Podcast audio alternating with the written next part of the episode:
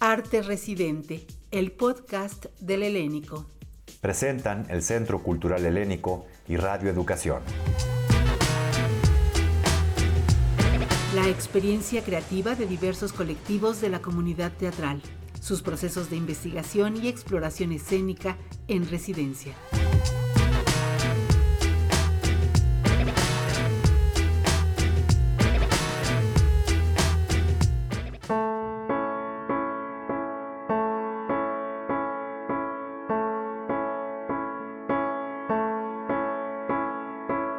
En Arte Residente, el podcast del Helénico, conoceremos el proyecto de teatro Línea de Sombra y el encuentro de la escena teatral, el periodismo y otros sectores en zona clausurada. Con esta propuesta, la compañía logró formar parte de las residencias artísticas del Centro Cultural Helénico 2020-2021. Zona clausurada surge de una nota periodística la cual informaba del descubrimiento de 24 maletas abandonadas. La propuesta busca relacionar esos objetos con la identificación de un importante número de víctimas halladas en una fosa clandestina en San Fernando, Tamaulipas, noticia que se conoció por todo el mundo.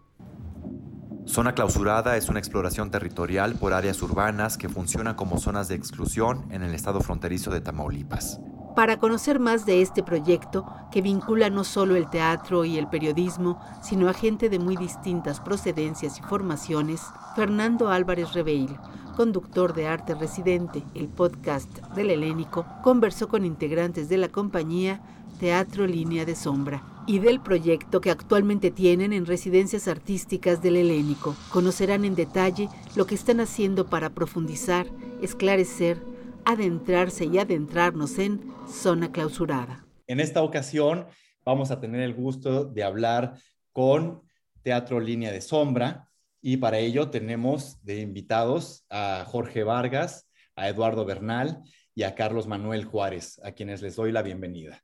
Muchas gracias. Gracias, buen día. Hola, gracias. Vamos a hablar sobre el proyecto con el que están trabajando en la residencia en el Centro Cultural Helénico, un proyecto que han titulado Zona Clausurada. Quisiera comenzar, Jorge, si nos pudieras ayudar diciéndonos cómo es que surgió la idea para hacer este proyecto al que han titulado Zona Clausurada. Hace, digamos, unos 10 años fue consignado en algunas notas periodísticas de medios electrónicos. En ese año y en años posteriores en donde se anunciaba que 29 maletas no reclamadas por pasajeros de autobuses en algunas ciudades fronterizas con Estados Unidos iban a ser utilizadas para intentar esclarecer la identificación de víctimas. En esa misma nota se señalaba que otros medios o otras informaciones hablaban de que la cifra real de equipaje sin reclamar podía ascender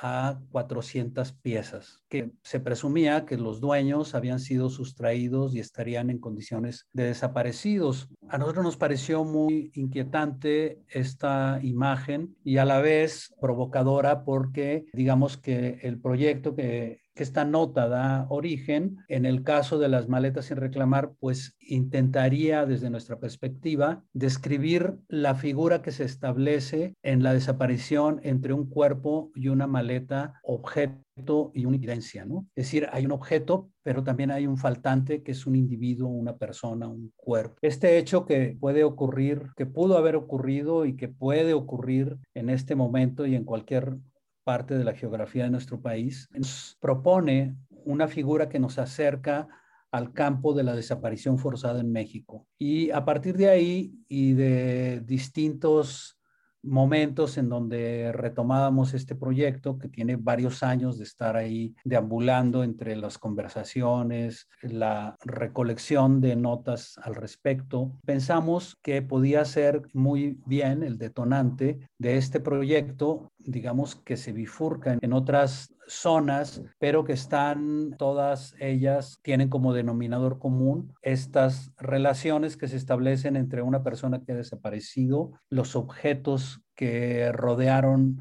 y rodean el universo de esta desaparición y los sujetos y personas que están eh, alrededor de este fenómeno. Bernardo, ¿podrías contarnos un poco de en qué va a consistir o en qué ha consistido hasta ahora el proyecto que están desarrollando en el Centro Cultural Helénico? Claro, tal vez convendría reparar un poquito en Teatro Línea de Sombra, tiene una ocasión como muy grande para desarrollar proyectos escénicos, pero que todos estos están basados, digamos, en procesos de investigación. Es justamente el detonante que acaba de escribir Jorge lo que da pauta al desarrollo de un proceso de investigación que normalmente había estado utilizado o sí, como planteado a partir de ciertas herramientas documentales y propiamente como de corte antropológico. En este caso, creo que una de las importantes variantes es que este trabajo de investigación recurrido igualmente a la utilización de sistemas de investigación documental, pero esta vez en vez de ser propiamente antropológicos, pues son más periodísticos. Y eso da un poco la pauta de por qué Carlos está colaborando ahora en este proyecto. Entonces, lo que nosotros estamos haciendo en este momento, justamente en la residencia del Teatro Helénico, es sentar las bases de investigación que darán pauta a un proyecto escénico cuyas salidas todavía no podemos imaginar con claridad. El proyecto, como te dijo Jorge hace un momento, ha recibido el nombre de zona clausurada justamente por este sistema de clausura que han sido sometidos ciertos espacios territoriales en el país. Desde luego nos interesa particularmente la geografía, pero también podemos pensar que estos territorios son más que una geografía también es un saber, también es una difusión, también es una acción política que están clausurados, digamos, estos espacios. Básicamente, en este momento, como también decía Jorge un momento, no se bifurca, sino se trifurca, diría. Por un lado, existe este proyecto en donde nosotros intentamos rastrear un sistema de pérdidas de objetos, principalmente maletas, y la relación que tienen con el sujeto a quien parecen pertenecerle, que muy probablemente pudiera estar en el espacio en el campo,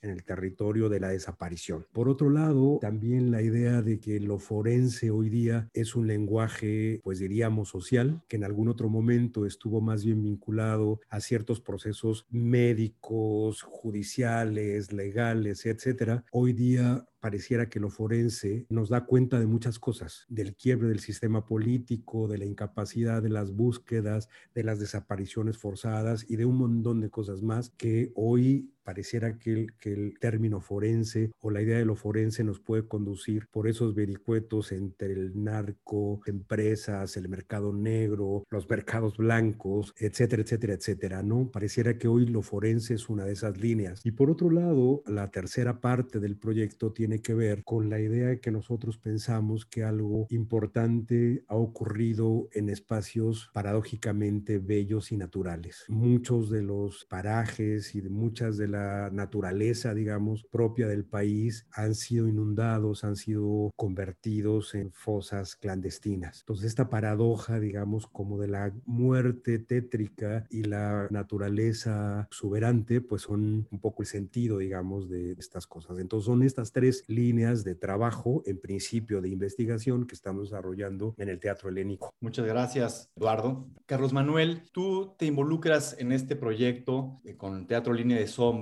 como periodista y con ellos has estado colaborando. Yo quisiera preguntarte a ti, ¿cómo percibes tú la relación entre el periodismo y el teatro? Creo que ahora, en lo personal, este proyecto de zona clausurada tiene un encuentro especial al ser un encuentro con las artes escénicas desde el periodismo y también pues tratando de revisitar lo que uno como periodista reporta en el día a día y cómo esa información que de pronto al momento de verla, de sentirla, de reportearla, pues uno la procesa de una forma, pero creo que el arte tal vez en algunos momentos permite un proceso de reflexión más prolongada y creo que allí está pues el trabajo que hemos estado desarrollando y sobre todo eh, quiero decirte que más prolongada porque uno está en el trajín del día a día de las notas de los reportajes que se tienen que hacer en una semana en dos semanas en tres meses es como ya un lujo no también por el propio sistema editorial periodístico y trabajar en temas más artísticos pues también da un espacio no para repensar por qué un objeto desaparece por qué una persona desaparece por qué un territorio desaparece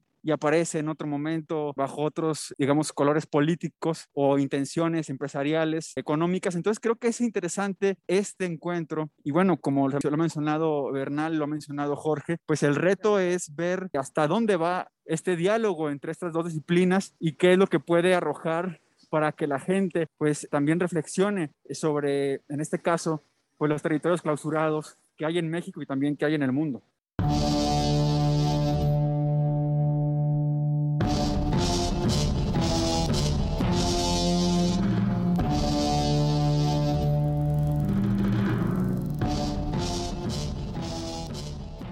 En Arte Residente, el podcast del Helénico, nos acompañan Jorge Vargas, Eduardo Bernal y Carlos Manuel Juárez, quienes han llevado el registro noticioso y periodístico a la escena teatral y artística. Esa es la exploración que les ha permitido encontrarse con profesionales de otras disciplinas, gente involucrada en el escabroso tema de las desapariciones forzadas y de esta forma crear un ensayo escénico muy diverso y poliédrico. La compañía Teatro Línea de Sombra nació en Monterrey en el año de 1993. Un año después se afincó en Ciudad de México y desde aquí han continuado una intensa y comprometida creación artística, la cual combinan con aspectos pedagógicos, la investigación periodística y otras artes. Conozcamos más de Zona Clausurada, proyecto de Teatro Línea de Sombra para las residencias artísticas del Centro Cultural Helénico a pesar de que gran parte de nuestros materiales tienen que ver con el documento y con, digamos, con cierta aproximación a la realidad que tiene que ver desde los acontecimientos factuales y los materiales que se generan a partir de ahí, de cómo nosotros intentamos la relación que tenemos con la realidad, pues tratar de que los la materia con la que vamos y no de, construcciones dramaturgas, sí pareciera que el tono que aparece es el del documento, es decir, y que aparece porque hay, existe la necesidad como de colocarnos, como a muchas otras experiencias, en un cierto cajón desde donde se pueda distinguir lo que hacemos. Pero en contra de eso, nosotros pensamos que justamente la noción de documento nos coloca en una zona ambigua en donde justamente lo que nos interesa, y en esto tiene mucho que ver la aportación que ha hecho Eduardo a esta experiencia, justamente lo que nos interesa es la inestabilidad del documento, la parte aquella donde el documento se nos revela más que como una verdad y un hecho incuestionable, se nos revela más bien como la puerta de entrada a una multiplicidad de puntos de vista sobre la realidad y al hecho de que todo documento está revestido de subjetividad, ¿no? Desde el hecho de que es un punto de vista de alguien, desde el hecho de que nosotros lo recogemos o lo recolectamos en un contexto y lo sacamos de ahí y en ese momento ese objeto, documento o hecho ya cambió, ya se alteró, digamos. Entonces creo que más bien transitar en esa zona, digamos, casi como de negación de lo documental, es lo que nos parece que complejiza la visión de realidad que nosotros podemos ofrecer como alguien que está experimentando o buscando. Hablamos más bien, digamos, como de una especie de especulación o de reflexiones que se acercan más bien como a la idea de ensayo, como dice Eduardo, y o a un teatro de investigación, es decir, un teatro que necesita ir, acudir al contexto, tener y proveerse de materiales y de objetos que nos permitan problematizarnos con esa realidad. Eduardo. En efecto, ha sido una discusión que hemos tenido nosotros y también, digamos, con las consideraciones que luego tenemos otros colegas y de como de la crítica y esto. Entonces, nosotros, si bien, como decíamos al principio, hemos recurrido a ciertos mecanismos de investigación documental, sí nos creemos un poco lejanos, digamos, a la propia idea de hacer teatro documental tal cual se hace el cine, por ejemplo. Digamos, nuestro trabajo artístico no es documental documental en el sentido cinematográfico, por ejemplo. Porque creo que ahí lo que se juega es una categoría fáctica, digamos, de verdad. Pareciera que el documental, en un sentido positivo, intenta describir las cosas tal cual son. Y nosotros, creo, como también decía Jorge, hemos hecho un trabajo como especulativo donde lo que importa es una experiencia en un sitio determinado, sabiendo que incluso esa experiencia es siempre ajena. Más que hacer una discusión o una reflexión sobre la realidad, yo podría decir que tal vez nuestra búsqueda está en algo que podría decir de un modo como muy general y a lo mejor un poco abstracto en este momento, que es hacer presente, digamos. Los trabajos que hemos desarrollado en los últimos 10 años tienen que ver con esa calidad no factual, sino temporal, por decirlo así, del presente. Hacer presente en el sentido de presentificar y hacer presente en el sentido de la actualidad. Carlos Manuel, quisiera preguntarte sobre la forma en la que han seguido el rastro de los dueños de estas maletas. ¿Cómo ha sido esta experiencia? A través de la aprobación de la ley de transparencia en México, pues hay muchas herramientas que uno como periodista puede utilizar. En un primer momento hemos usado este tipo de herramientas para saber qué ha pasado con estos objetos. Conllevan la historia de una persona y a la vez, al ser unas maletas sin persona, conllevan indicio de un posible delito y también de una historia que al ser un objeto que no sabemos en dónde se encuentra y una historia que también por ahora está perdida, desaparecida, pues ahí está, digamos, todo lo que engloba una zona clausurada, volviendo al nombre del proyecto.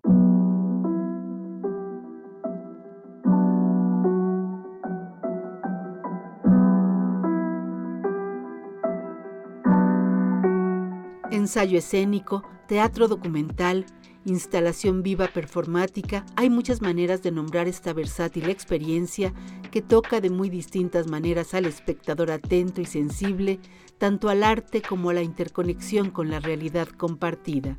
Jorge Vargas es cofundador y director artístico de Teatro Línea de Sombra. Hizo estudios en París, en l'École du Mime Corporea. Ha dirigido más de una treintena de obras de autores como Anthony Nilsson, Lars Noren, John Fuss o Neil Labute. Su trabajo como creador e investigador de la escena los llevaron a la creación de un laboratorio. De ahí surgió Galería de Moribundos, El Síndrome de Ulises o Amarillo, por nombrar solo algunas. Su vida en el teatro se despliega por diferentes caminos que van de la dirección, la adaptación, instalación in situ con piezas como filo de caballo. A nivel internacional ha desarrollado una labor muy interesante como docente en talleres, seminarios y cursos impartidos en México y el extranjero. En la parte más periodística interviene Carlos Manuel Juárez, periodista de la región del Golfo de México. Estudió en la Universidad Autónoma de Tamaulipas y como reportero ha dedicado una buena parte de sus talentos en temas de seguridad y medio ambiente. Lo político ha sido otro de los aspectos que más ha investigado. Ha escrito crónica, reportaje y artículos en periódicos como El Universal y es colaborador del portal Animal Político. Entre los libros que ha publicado se encuentra Vivir con el narco o La muerte de Ronnie no fue natural. En conversación con Arte Residente, el podcast del Helénico, Carlos Manuel Juárez reflexiona sobre el proyecto Zona Clausurada y la importancia de mantener vigente, a través del arte, las implicaciones que la desaparición forzada provoca en la sociedad.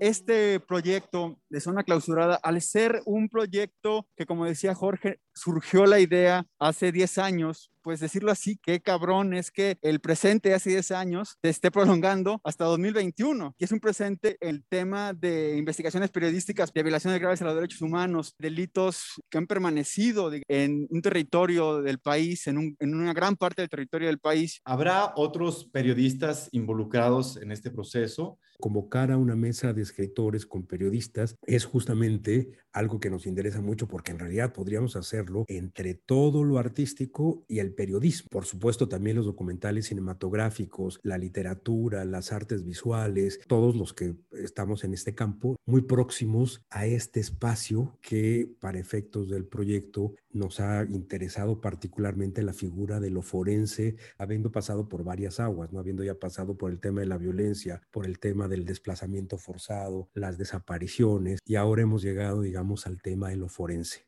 Teatro Línea de Sombra, en general, desarrollan proyectos que inciden sobre la realidad. Es difícil saberlo porque resulta que eso determina en exceso la actualidad de la experiencia porque a medida que vamos avanzando en los proyectos y trabajando en los contextos, aparecen siempre nuevos caminos o nuevas rutas que pueden terminar siendo como salidas inesperadas a los proyectos. Pongo como ejemplo un proyecto que realizamos hace algunos años que se llamó El Puro Lugar y que fue una experiencia que trabajamos en la ciudad de Jalapa a partir de tres sucesos violentos que habían ocurrido en distintos momentos históricos. Y las cosas que ocurrieron alrededor, los eventos que fueron marcando la propia presencia nuestra ya y todo el proceso de laboratorio, pues eh, terminó convirtiendo ese proyecto que era una mera pieza escénica en una pieza en un sitio específico con seis capítulos, dos acontecimientos anexos, una intervención en un sitio similar en San Luis Potosí, un montaje escénico, una serie de conversatorios que hicimos a lo largo de casi dos años. Todos estos eventos con distintos grados, digámoslo así, de impacto o de incidencia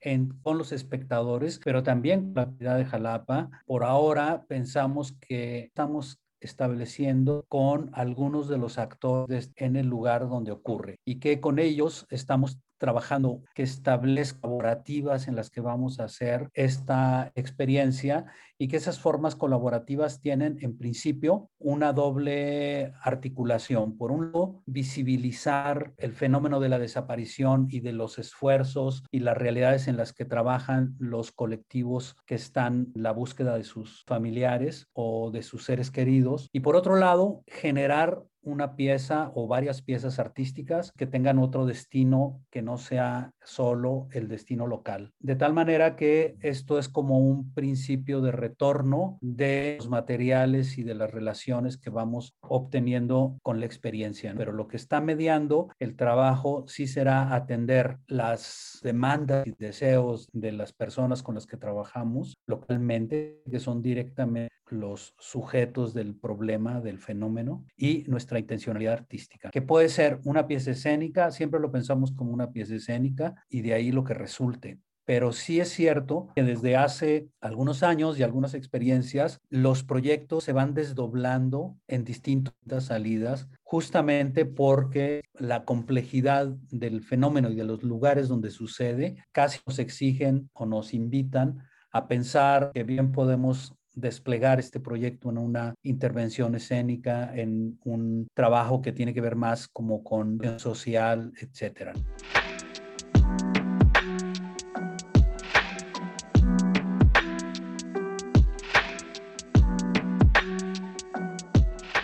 Eduardo Bernal es arquitecto por la Universidad Autónoma del Estado de México. Tiene una valiosa carrera académica, vinculada de muchas formas con las artes visuales y el diseño gráfico. Desde 2004 colabora con la compañía Teatro Línea de Sombra, donde, entre otras actividades, ha organizado seminarios en torno a las prácticas escénicas contemporáneas. Es integrante del Comité Curatorial del Festival Internacional Transversales. Su trabajo en la creación de las llamadas artes vivas lo ha llevado a colaborar con jóvenes artistas en construcción, como guía y acompañamiento activo en sus procesos creativos. Escribió y dirigió la pieza Sin Ítaca y participa en Zona Clausurada. Escuchemos los momentos finales de la conversación que tuvieron con Fernando Álvarez Rebeil en Arte Residente, el podcast del Helénico. Ahora están apenas sentando las bases para un proyecto escénico con la investigación que están realizando en la residencia con zona clausurada. Quisiera preguntarles si tienen algunas sospechas o si están intuyendo como qué elementos estéticos podrían tener este resultado de proyecto escénico. Si tenemos siempre una prefiguración en el sentido más pre que se puede comprender. Nosotros la figura del archivo es algo que nos interesa siempre mucho. Archivos de otros, archivos propios y archivo del archivo del archivo. Estamos pensando que en algún momento nosotros seguiremos trabajando esta idea de archivo a partir de otras experiencias previas, por ejemplo, como lo que se ha hecho o se ha intentado hacer en Amarillo en la ruta migrante. No hemos tenido acceso a ciertas informaciones más o menos fidedignas, no más o menos clasificadas codificadas que nosotros nos interesa conocer, no porque siempre una forma, digamos, escénica, pero siempre creemos que son como parte de los insumos que pueden producirnos reflexiones. Lo que queda es un afecto latente. Tratar de pensar en figuras tal vez gráficas, tal vez performáticas, tal vez escénicas, sobre la idea de construir un mapa de afectos, porque como dijo Jorge al principio, este proyecto de alguna manera, por obvias razones, nos ha traído también la idea del mapa, no en el sentido como del mapa y el territorio, sino en el mapa, mapa geográfico, topográficamente hablando. Y creo que también algo que de alguna manera cado el trabajo de línea de sombra cuando entramos en espacios específicos donde desarrollamos estas acciones, tratamos de hacer un trabajo colaborativo, un algo que se queda siempre en la frontera, no solamente en el sentido de que lo hacemos juntos, sino algo que se queda en la frontera incluso de la autoría. Este trabajo colaborativo siempre nos está sugiriendo que la cosa nunca nos pertenece del todo, que es preciso elaborarla, pensarla, incluso, digamos, en este caso, muy probablemente difundirla de una manera colectiva. Estos mapas, un mapa no convencional que podría leerse de cómo son las consecuencias de la violencia y de la desaparición forzada, sobre todo en las familias de las personas desaparecidas. Es un hecho que ese evento cambia y mueve de manera irremediable no solo las relaciones y el entorno social de los familiares, sino también desplaza afectos que se consideraban estables antes de la desaparición y que aparecen otros nuevos e inesperados. Esta aparición que puede imaginarse como un desplazamiento y por tanto un itinerario y por tanto también la inauguración de nuevos territorios para esos afectos. Que el afecto o los afectos o las dimensiones de las ligas afectivas entre los desaparecidos y los familiares, también son los motores que movilizan a la gente a realizar la búsqueda de sus seres queridos y por tanto cambian radicalmente los trayectos porque ahora sus espacios se van a llamar ministerios públicos, las plazas y espacios públicos donde denuncian las desapariciones o donde se visibiliza estas desapariciones y claramente y sobre todo los lugares en donde estas búsquedas se realizan, que son zonas inéditas, algunas de ellas muy agrestes y violentas en sí mismas, otras contradictoriamente bellas, como lo que estábamos hablando de esta parte del proyecto que tiene que ver con la naturaleza, estos lugares de exterminio o zonas de exterminio. Por tanto, nuestra tarea por eso es difícil hablar, digamos, de un formato final, cómo trasladar estos mapas, digámoslo así, que son sobre todo inmateriales, que entran dentro del territorio de lo subjetivo, cómo darle forma material y artística a estos mapas. Y creo que de eso va en gran parte el proyecto, porque las maletas también intentan, digamos, a partir de la posibilidad de reconstruir esas maletas en función de las descripciones forenses, hacer aparecer de nuevo aquel objeto sustraído ante la imposibilidad de traer la persona desaparecida. Pues muchísimas gracias a Jorge Vargas, a Eduardo Bernal y a Carlos Manuel Juárez de Teatro Línea de Sombra, quienes están participando en la residencia del Centro Cultural Helénico con su proyecto Zona Clausurada. Yo les invito que sigan escuchando nuestras siguientes emisiones de Residencias Artísticas, el podcast del Centro Cultural Helénico y Radio Educación. Hasta pronto.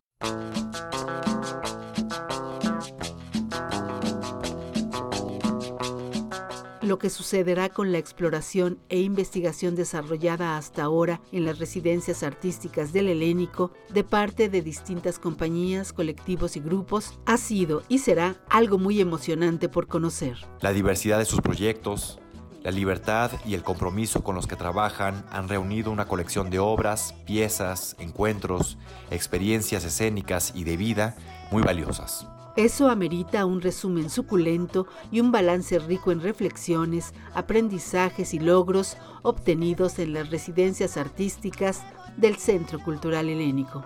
Temas que abordaremos en los dos últimos programas de esta temporada de la serie Arte Residente, el podcast del Helénico.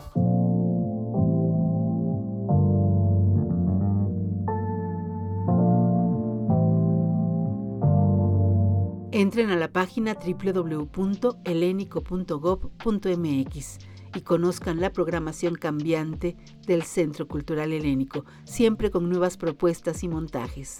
Busquen los descuentos y las funciones gratuitas que ofrece el Helénico y sigan escuchando Arte Residente, el podcast del Helénico, en distintas plataformas: eRadio, Anchor FM, Apple Podcast, Spotify, Google Podcast, Breaker, Pocket Casts y Radio Public.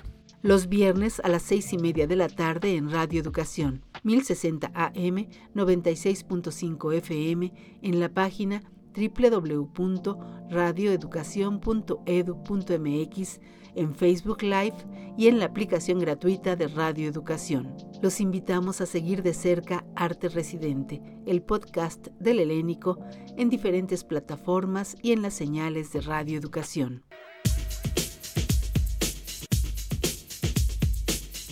Arte Residente, el podcast del Helénico la experiencia creativa de diversos colectivos de la comunidad teatral, sus procesos de investigación y exploración escénica. Realización, Guadalupe Mora Reina, Lucero Díaz, Sonia Riquer, Elena Reina y Fernando Álvarez Rebeil. Una producción del Centro Cultural Helénico y Radio Educación.